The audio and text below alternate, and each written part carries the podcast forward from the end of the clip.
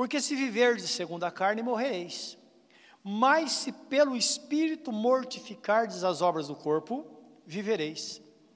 Porque todos que são guiados pelo Espírito de Deus, esses são filhos de Deus.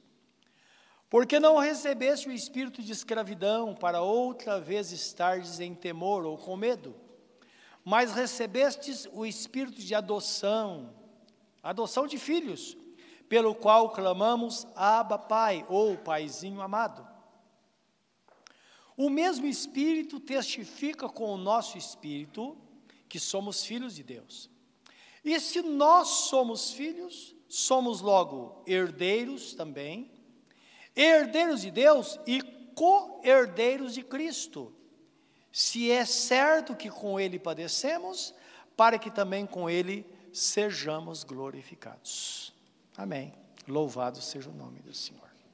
Louvado seja Deus. Toda essa promessa se cumpre em nossa vida pelo fato de sermos guiados por Deus. Então o texto é claro em dizer que os filhos de Deus são guiados pelo Espírito de Deus. E nós sabemos que existem duas forças que conduzem os homens. E, consequentemente,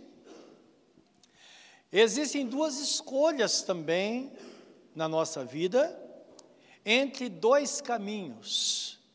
Então, todo ser humano vai chegar num momento em que ele vai ter que escolher. Nossa vida, ela é permeada de escolhas e no reino de Deus não é diferente. Livro de Mateus, capítulo 7, versículo 13 a 14, vejam comigo o que Jesus Cristo fala acerca dessa escolha. Mateus 7, 13 e 14 diz assim: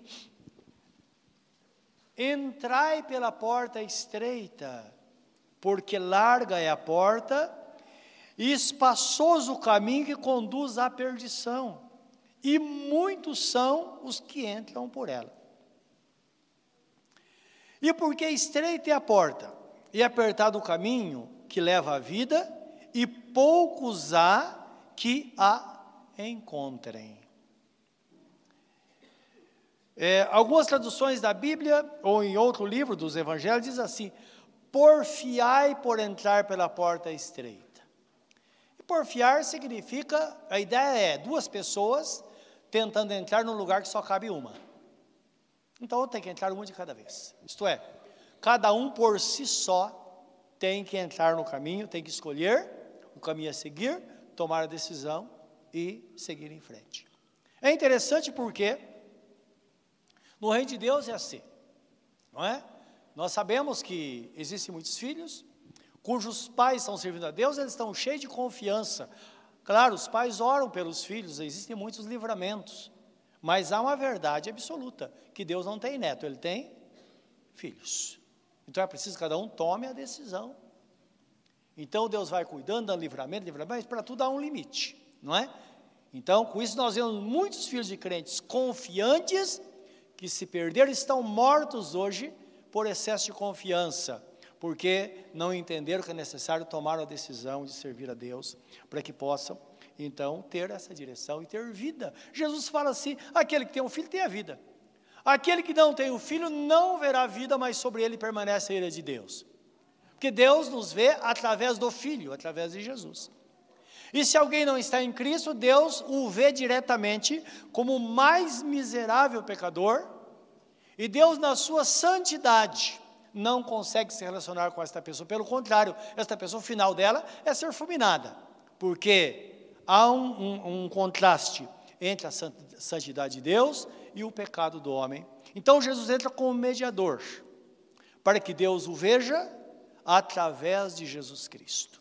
Então, essa é uma verdade incontestável na Bíblia, que de fato as coisas são assim, nós estamos em Cristo. Ora, é preciso nós sabermos né, por quem estamos sendo conduzidos.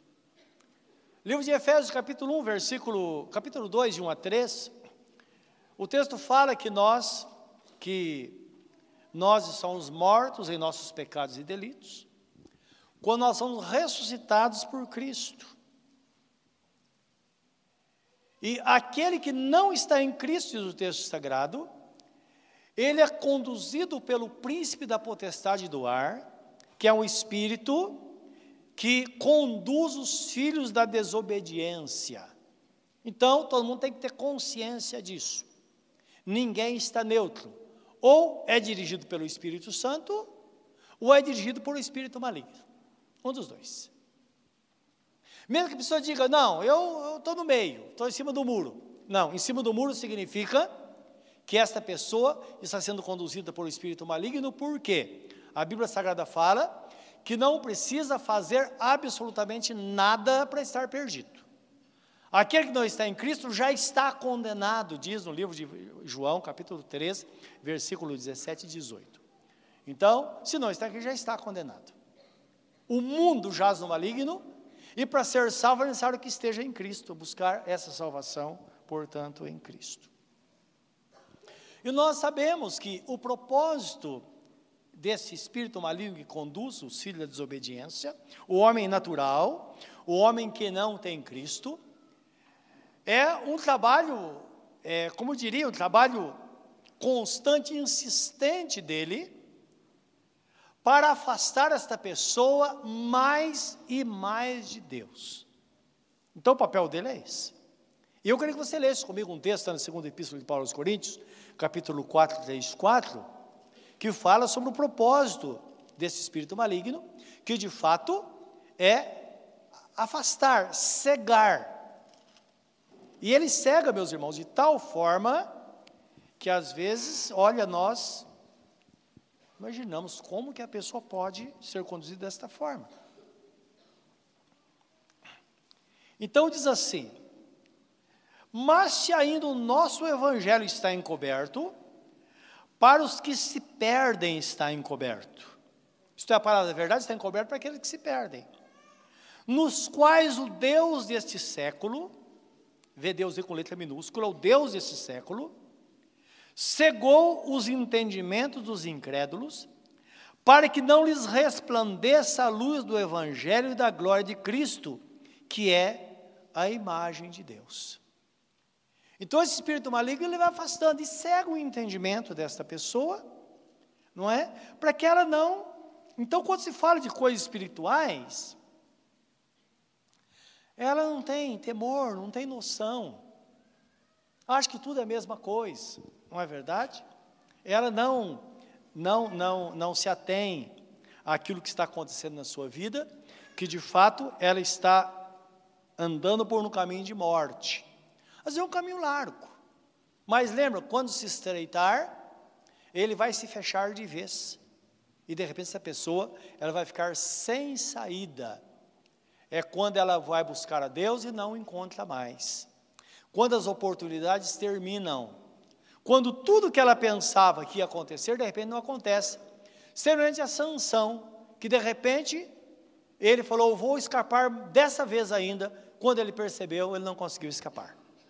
Né? Então está escrito, segundo a Epístola de Paulo aos Tessalonicenses, quando todos disserem a paz e segurança, então haverá repentina destruição. Então esse é que espera as pessoas que não se atenham ao que está acontecendo.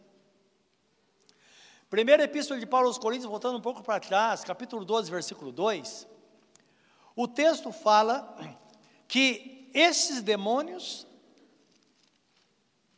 que conduzem as pessoas a desviar o pensamento de Deus e tentar colocar esta pessoa com o seu foco no ídolo. Então é um demônio também que faz isso. Olha, se as pessoas soubessem disso, não é verdade? As pessoas estão no engano. E muitas vezes elas continuam no engano porque não, não conseguem entender.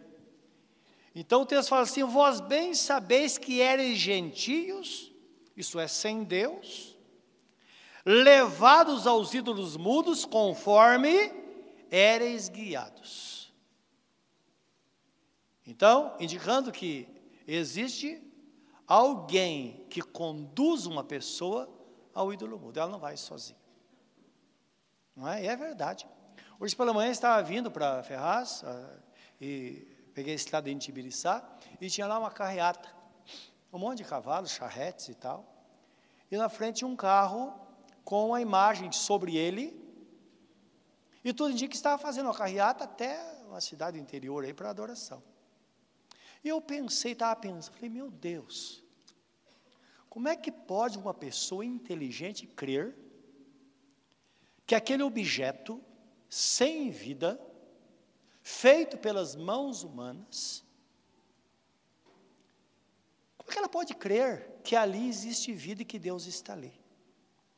Como é que pode? Os irmãos estão entendendo? Foge do natural. E a pessoa crê piamente por quê? Existe uma influência muito forte por trás que faz com que a pessoa creia. É o que diz o texto. O apóstolo Paulo fala: olha, não pode ignorar isso. Então lembra, quando uma pessoa ela adora um ídolo, não é chegar na casa dela e falar, ó, vamos quebrar todos esses ídolos aqui. Não. Tem que fazer de tudo para que Jesus entre no coração dela, porque se Jesus entra, o maior fica. Então está escrito: Jesus fala que quando um valente assume o domínio de uma casa, ele fica ali até chegar outro mais valente do que ele, que o manda para o olho da rua e assume o controle daquela casa. Então significa o quê? Que o menor tem que submeter ao maior. E Jesus, ele é o rei dos reis, senhor dos senhores, e Satanás e os demônios não significam nada na presença dele, não é? Tanto é, o primeiro vacilo do diabo, Deus jogou ele para o abismo, jogou para a terra. Deus é Deus. Então, quando Jesus entra no coração de uma pessoa, se o ídolo, claro, Jesus entra, o ídolo vai sair. Quando sair do coração, vai sair da parede, vai sair em todo lugar. Você não precisa fazer nada com, com o ídolo. Deixa a pessoa que se converte fazer, ela sabe muito bem o que fazer. Sabe ou não sabe? Porque se do coração, percebe, não, isso não vale nada, é um, não vale absolutamente nada, nada, nada. Agora, o que o mais importante que precisamos entender é que esse espírito maligno ele faz com que aquilo seja extremamente valioso. E faça com que a pessoa deixe de usar sua própria inteligência para acreditar em algo que não existe. Então, precisamos guardar isso no coração, meus irmãos. Isso é uma coisa. Então o texto fala assim: Vós bem sabeis que vocês, vocês bem sabem que eram, eram gentios, levados aos ídolos mudos conforme vocês eram guiados. Então, algo empurra. É? Por quê? Porque, meus irmãos, no mundo espiritual, tudo trabalha contra o conhecimento de Deus. O papel do diabo é, é, é, é como eu diria, tentar vingar o que Deus fez com ele. Como que ele faz? é escravizar o homem que foi criado à imagem e semelhança de Deus. Como há uma certa liberdade de escolha, então, é claro, a pessoa decide. Tanto é que o apóstolo Paulo fala assim: aquele a quem nós escolhemos para servir, desse nós somos servos. E a pessoa só recebe a libertação quando de fato ela vem a Cristo. Ela fala: não, eu vou servir a Jesus porque não é possível, não é? Andar dessa forma.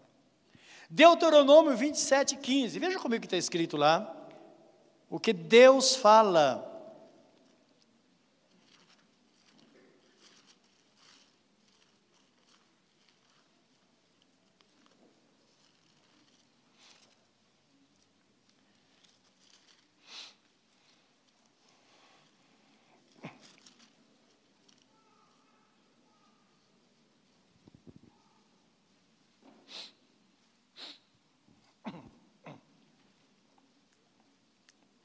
Diz assim: Maldito o homem que fizer imagem de escultura ou de fundição, abominação ao Senhor, obra da mão do artífice, e puser em um lugar escondido, e todo o povo responderá e dirá: Amém. Você poderia dizer amém?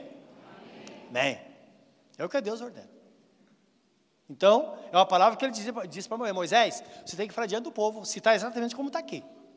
Maldito é o homem que fizer imagem de escultura ou de fundição, abominação ao Senhor. Isso é coisa que Deus rejeita. Obra da mão de artífice. E todo o povo responderá e dirá: Amém. Isto é, assim seja. Porque somente o Senhor teu Deus adorarás e somente a Ele prestarás culto. Então precisamos ter consciência disso. Uma palavra para a igreja de Cristo. Aqui no Velho Testamento é o povo de Israel, que era o povo escolhido por Deus no passado. 1 Coríntios capítulo 10, 14 a 21. Veja comigo o que está escrito, uma palavra muito atual para nós hoje.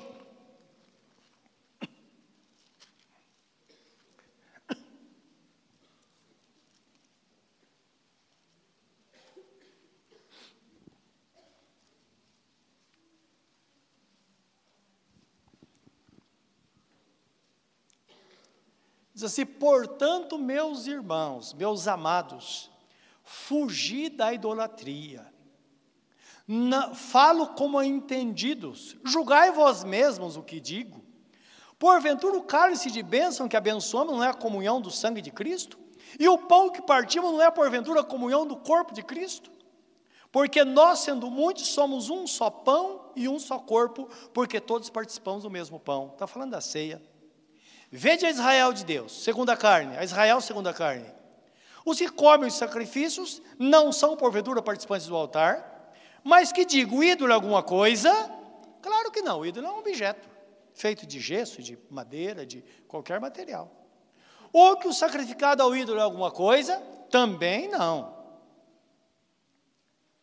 Mas Digo que as coisas que os gentios sacrificam, sacrificam aos demônios e não a Deus.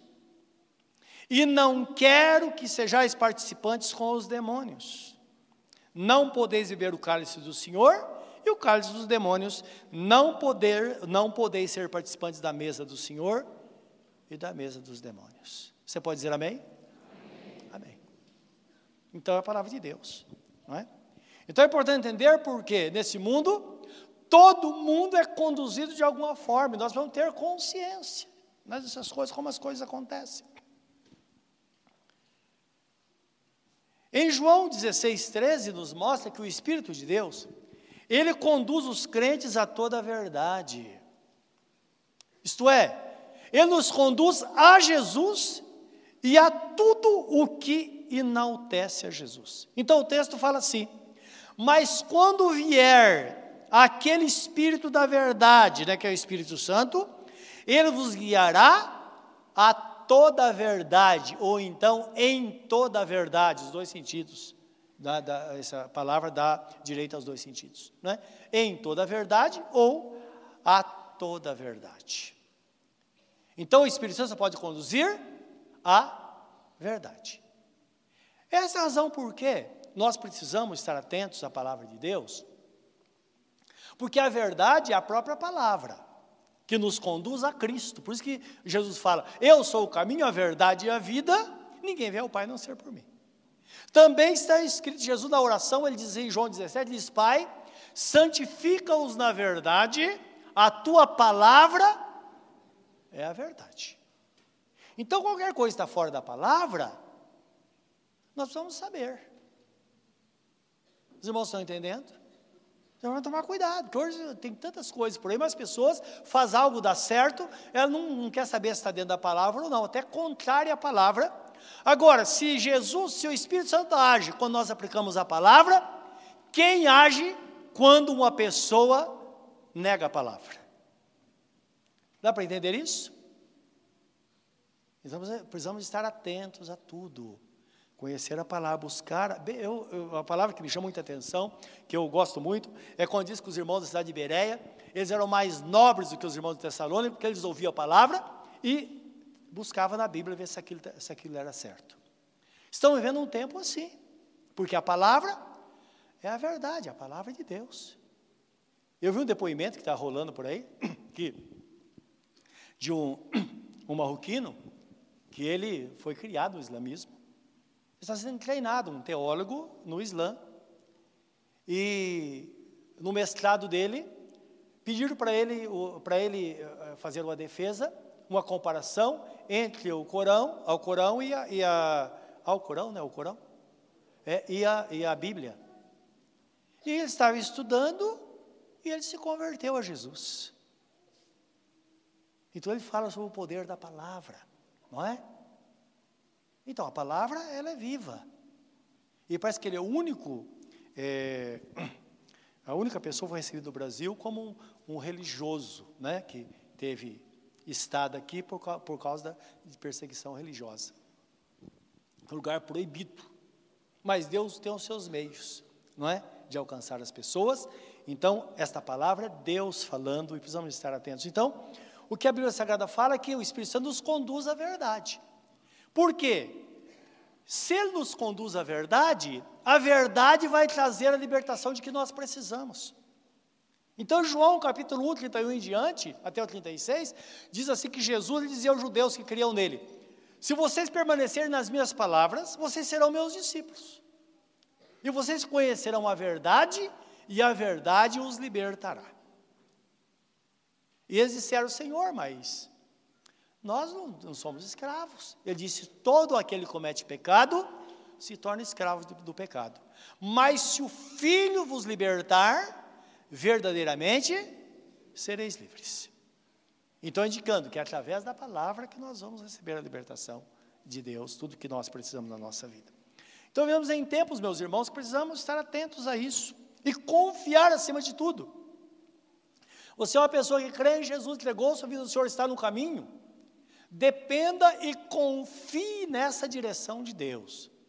Isso é importante porque em momentos decisivos da vida, nós podemos de fato confiar em Deus, porque os filhos de Deus são guiados pelo Espírito Santo de Deus, conforme está escrito no livro, no, texto que lemos em Romanos 8,14. Então, o crente ele não precisa se sentir desnorteado, não é como quem não tem direção, porque o Espírito Santo sempre vai conduzir. Se você está sem saída, pare e busque a direção de Deus, porque com certeza absoluta Deus vai mostrar o caminho para você seguir. Ele promete na sua palavra. Agora lembra que na corrida do dia a dia, às vezes a pessoa não, ela não tem percepção disso. Por isso que Jesus fala: quando alguém orar, entra no quarto, fecha a porta, fala com o seu pai que está em secreto e o seu pai que está em secreto, que te ouve em secreto, te abençoará. Então, falando daquele momento, que você não pode ter nada interrompendo, o rádio está desligado, a televisão está desligada, sem barulho. Você entra no quarto e fala com ele do seu coração para o coração de Deus, como se você estivesse expondo sua vida àquela pessoa mais íntima sua, que talvez seja seu confidente, sua confidente, que você falaria as coisas mais profundas do seu coração. Então Jesus está dizendo, e só podemos falar na presença dele. Por que é que às vezes nós, nós não temos direção? Porque todo mundo fica sabendo o nosso problema antes que a gente fale para Deus. A gente procura aqui, ali, fala e tal, e, e tanta coisa, e reclama da vida. A nossa mente perturbada não permite, às vezes, que Deus fale conosco, não é? Porque não é no barulho que Deus fala. Nós vemos o, o profeta é, Elias, homem, um dos profetas é, extraordinários da Bíblia, está dentre os profetas maiores, porque os maiores milagres aconteceram com ele, não é? E além de profetas maiores, por quê? São profetas que eles falaram sobre a, sobre a vinda de Jesus, não é? Um homem poderoso. E ele, depois de uma grande batalha, que ele faz descer fogo do céu, não que ele faz, ele ora e Deus manda fogo do céu para consumir o sacrifício. Há um grande desafio. Depois bateu um momento de medo e ele foi se esconder. Ele estava numa caverna e tinha a sensação que ele estava sozinho. E Deus fala. Primeiro, Deus, é, ele está lá esperando Deus se manifestar a ele. Diz que de repente ele ouviu um terremoto, as pedras caindo e tal. E ele falou: certamente Deus está nesse terremoto. E o texto fala: Deus não estava no terremoto. Depois de um fogo passando e coisa, eu creio que raios caindo, eu falou, só pode ser Deus. E Deus não estava no raio também. Aí deu um momento de silêncio, e diz que ele colocou a cabeça entre os joelhos, em silêncio, de repente ele ouviu, ele sentiu uma brisa bem leve que entrou na caverna, e uma voz que disse: Elias, o que, que você está fazendo aí? Então Deus estava no silêncio, quando tudo passou. Talvez você esteja passando num momento terrível, de muito barulho, muita coisa, muita coisa acontecendo ao mesmo tempo. Você quer que Deus fale? tenha certeza que é preciso aquietar o coração, porque no silêncio é que Deus vai falar. E ali foi revelado tudo a ele. Ele que pensava que estava sozinho, ele disse: Senhor, mataram todos os teus profetas, só ficou eu. Ele falou: Elias, não é assim não. Primeiro, sai desta caverna, porque tem muita coisa para ser feita, não adianta. Não é porque você está em depressão que você acha que a vida terminou, não terminou, não. Tem muita coisa para fazer ainda.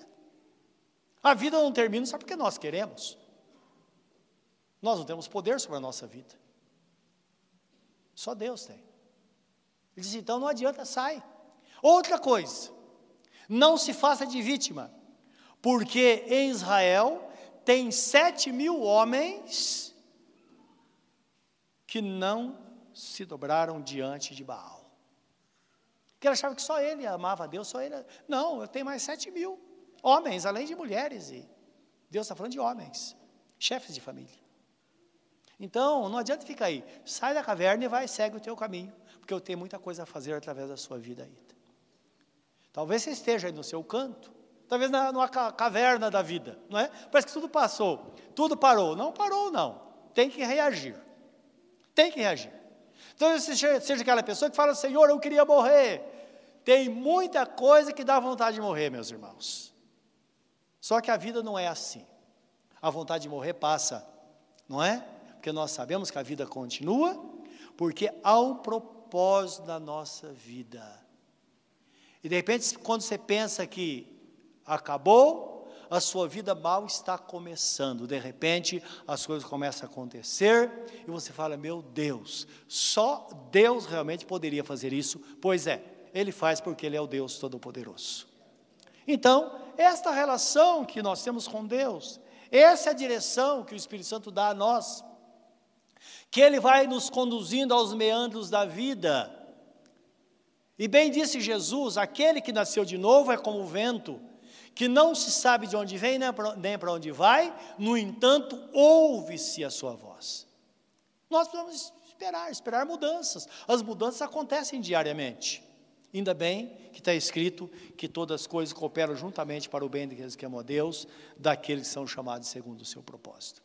Uma coisa é certa: Deus mostra que Ele tem o poder absoluto sobre todas as coisas, isso nós sabemos. Não é verdade? Ele tem o poder. Tanto é que a palavra diz que todas as coisas cooperam para o bem daqueles que amam a Deus. Isso está acontecendo com você hoje, você vai ver só. Contribui também para o seu bem. Porque muitas vezes coisas drásticas acontecem, porque Deus quer que a gente mude de direção e a gente, nós somos acomodados, ou então gostamos de rotina. Deus permite que uma tempestade aconteça e depois fala: Pois é, esse é o caminho que se deve seguir agora. É o que acontece na vida de todos os cristãos, meus irmãos. E aí a primeira coisa que fazemos, olhamos para dentro de nós e começamos a nos julgar. A nos julgar. Não é? Primeira coisa, o que está acontecendo comigo? Será que a minha vida não está certa? Primeiro a gente olha para dentro de nós. Nossa, mas eu precisava ser mais forte um pouco. Nós bem sabemos que a única coisa que nos separa de Deus é a prática do pecado. Isso separa de Deus. O livro do profeta Isaías 59, 1 e 2 diz assim: Deus fala, os meus ouvidos não estão tapados para que não vos possa ouvir. Não. Nem minhas mãos encolhidas para que não vos possa abençoar. Mas o vosso pecado causa separação entre vós e o vosso Deus. E o pecado é quando nós sabemos que estamos indo para o caminho errado e continuamos, não é? Isso há uma separação. Que não pode ser confundido com a fraqueza, aquilo que de fato nós somos, a nossa estrutura, a nossa vida. Nisso, o nosso Deus fala na epístola de, epístola não, no livro do, do Apocalipse, capítulo 3, versículo 8, ele fala assim, começa dizendo o texto, assim diz o grande, o verdadeiro, aquele que tem a chave de Davi, isso é chave de rei, que a palavra do rei era essa. Aquilo que o rei falou, está falado. Aquele quando abre, ninguém fecha. E quando fecha, ninguém abre. Isso é muito bom. Muito bom porque se está escrito que aquilo que Deus fecha, ninguém abre, Por mais que a gente lute para abrir uma porta, ela não vai ser aberta. Graças a Deus. Que Deus conhece, Ele sabe que tem porta que nós não podemos entrar por ela. Mas a porta que eu abro também, ninguém poderá fechá-la. Segurança também. Segurança para aquela pessoa que acha que sempre alguém está fechando o seu caminho, está tirando suas oportunidades. Aquela pessoa que sempre alguém está tesourando, alguém está puxando o tapete. Ah, mania de perseguição em todos os lugares. Então o crente tem que entender: se Deus abre a porta para você, ninguém fecha. Ninguém fecha. A não ser que você mesmo feche. Fora disso, não. Não é? Pessoas de fora, o, o próprio Deus não vai fechar, porque ele negaria a sua própria essência. Mas Jesus prossegue, a palavra de Jesus, ele prossegue dizendo: Mas diante de ti, olha bem, diante de você, ele fala, há uma porta aberta, e ninguém vai poder fechá-la. Apesar da tua pouca força, tens guardado a minha palavra e não tem negado o meu nome. Isto é, pela sua fraqueza, você tem sido crente. Todo mundo sabe que você me serve, o que fala Jesus, não é? Seu coração está em mim. Onde você está no trabalho, todo mundo sabe que apesar das suas fraquezas, você é uma pessoa crente que teme o meu nome, que vive na minha presença. E por causa disso, há uma porta aberta para que você possa entrar por ela e alcançar a vitória que você tem esperado. É o Espírito Santo nos conduzindo ou não? Ele nos conduzindo à vontade dele, ele tendo o controle absoluto da nossa vida, ele é, é, cumprindo a sua palavra, por isso que vale a pena esperar, vale a pena confiar. Imagine que hoje você toma uma decisão na sua vida que você não deveria tomar, porque tudo está demorando demais. Mal você sabe que amanhã ou hoje ainda a porta será aberta e aquilo que você esperou por anos vai acontecer na sua vida. Então podemos tomar cuidado. Isso aconteceu com o rei Saul. O rei Saul estava diante de uma guerra, sabia que ia acontecer uma guerra contra os filisteus. O profeta Samuel era o intercessor entre ele e Deus. O profeta Samuel era, era a figura de Jesus, porque ele era sacerdote e era, era profeta. E ele intercedia, ele dava direção para o rei Saul. Só que antes de, de começar a guerra, eles precisavam saber a vontade de Deus, o que Deus, qual a estratégia que Deus ia dar a eles. E para isso eles ofereciam um sacrifício em louvor a Deus, sacrifício de animais. Eles ofereciam a Deus, que era o louvor que se fazia na época. Aqueles animais representavam Jesus, né, que seria sacrificado. Só que o tempo foi passando, e a pressão aumentando, aumentando, aumentando, e os soldados começaram a se dispersar. E com medo, e o medo aumentando, um dado momento ele disse: Olha, Samuel, você atrasou. Só marcou uma hora, mas não deu. E ele, andando a pé na época, demorou algumas horas para chegar. E ele, naquele apuro, ele falou: Quer saber de uma coisa? Eu sou o rei, afinal de contas, eu sou o maioral desse país. Eu vou oferecer o sacrifício. O cordeiro estava lá, ele colocou sobre o altar e imolou o cordeiro, feriu o cordeiro para derramar o sangue, representação de Jesus. Quando ele estava sacrificando o cordeiro, Samuel chega. O Saul, o que é que você fez? Que loucura é essa de você oferecer sacrifício? Você não poderia. Você é rei. Você não é sacerdote. Você não poderia fazer isso nunca. E ele disse: então agora termina. Ele falou: não, não posso terminar porque você começou. Mas agora você tem que me honrar perante o povo.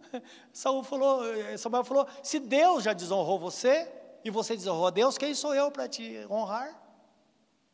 E Samuel saindo, ele pegou na, na, na, na, capa de, de, Samuel, tentou segurar o Samuel, rasgou a, a capa dele, e falou: Pois é, Saul, hoje Deus rasgou de ti, ou rasgou de você o reino.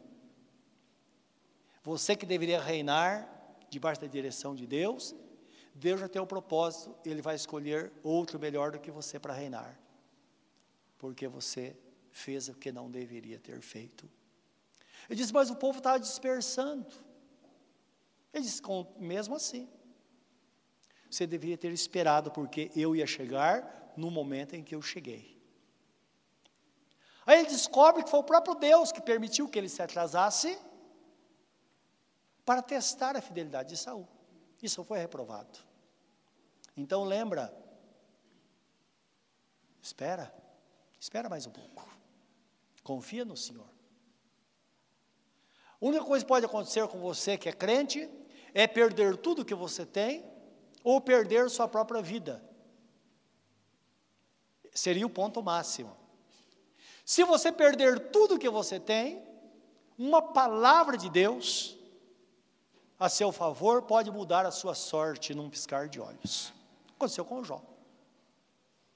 Se porventura isso custar a sua vida, você pode até não ressuscitar, mas você vai acordar nos braços de Deus. E a nossa missão maior é essa, não é verdade? Afinal de contas, todos nós trabalhamos e vivemos para isso, para um dia nós herdarmos a eternidade e vivermos para sempre com o Senhor Jesus. Portanto, a sua vida está nas mãos do Senhor. O Espírito Santo está conduzindo você à verdade. Permaneça na verdade, fixe na verdade, porque é ela que vai te dar a grande libertação de que você precisa. A grande vitória que você espera em Deus. Curva o seu semblante nesta hora. Pense nesta palavra. Os filhos de Deus são guiados pelo Espírito de Deus. Fala isso com Ele agora. Talvez você esteja aqui nesta noite e para você é uma novidade. Você quer deixar de ser conduzido pelo Espírito dos malignos e ser conduzido pelo Espírito Santo de Deus? Ora, entrega a sua vida a Jesus. Deixe o Espírito Santo habitar no seu coração, ele vai te conduzir. Para isso, onde você estiver, fala com ele, Senhor, eu quero. E nesta noite eu me entrego a Ti. Se você fizer isso, a sua vida será transformada, Ele vai passar a conduzir a sua vida, e a vontade dEle vai se cumprir sempre em você. Querido Deus, nesta noite, sela esta palavra em cada coração, e que possamos pensar nela todos os dias da nossa vida, para que andemos na Tua verdade, conscientes de que somos conduzidos por Ti e se somos conduzidos pelo Senhor, então nós seremos pessoas vitoriosas. E que nesta noite, ó Deus, a tua graça se manifeste em cada coração. Os teus filhos sejam abençoados nesta noite, de uma forma muito grande, Senhor, porque esta é a tua promessa a nosso respeito. Que assim seja na vida de cada um, em nome de Jesus. Amém, Senhor. Amém.